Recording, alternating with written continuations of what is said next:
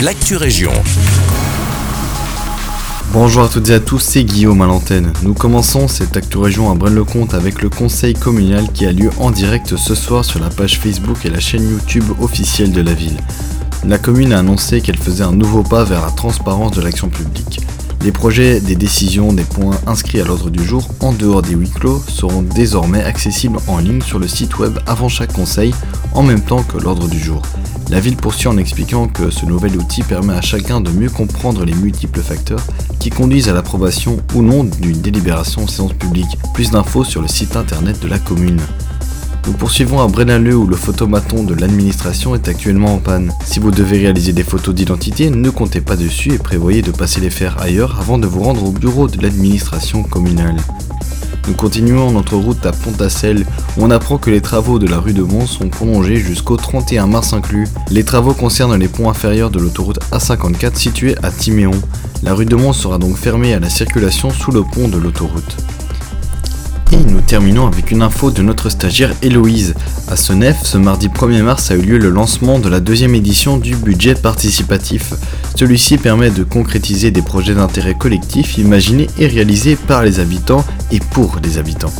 Margot Marshall du service communication nous en dit un peu plus. Alors euh, donc cette année encore, il y a la somme de 30 000 euros qui est dédiée au projet, euh, avec un maximum de 7 500 euros par projet. Une fois que les, euh, les projets lauréats sont, euh, sont élus, on va distribuer le, le- budget demandé tout simplement.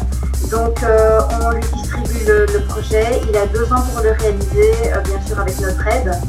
Et en déant ces deux ans, si jamais ils n'ont pas tout, tout écoulé l'argent, eh ben, ils restituent le surplus par exemple.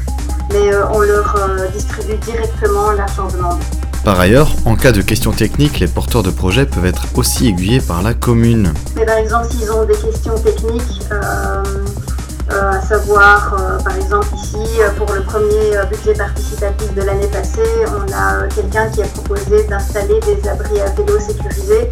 Mais voilà, cette personne se demandait quel, quel type d'abri il pouvait, acheter, où le mettre, parce qu'on ne peut pas le mettre n'importe où au sein de la commune. Donc, quels étaient les emplacements euh, qu'il pouvait choisir? Et bien là, le service euh, concerné de la commune peut l'aiguiller et lui dire quelles sont les zones où il peut installer son projet et euh, quel type de, projet euh, d'abri à vélo donc acheter, tout simplement. Pour en savoir un peu plus, consultez le site jeparticipe.senef.be. C'est tout pour l'actu région. Merci beaucoup pour votre écoute. Je vous souhaite une très belle journée.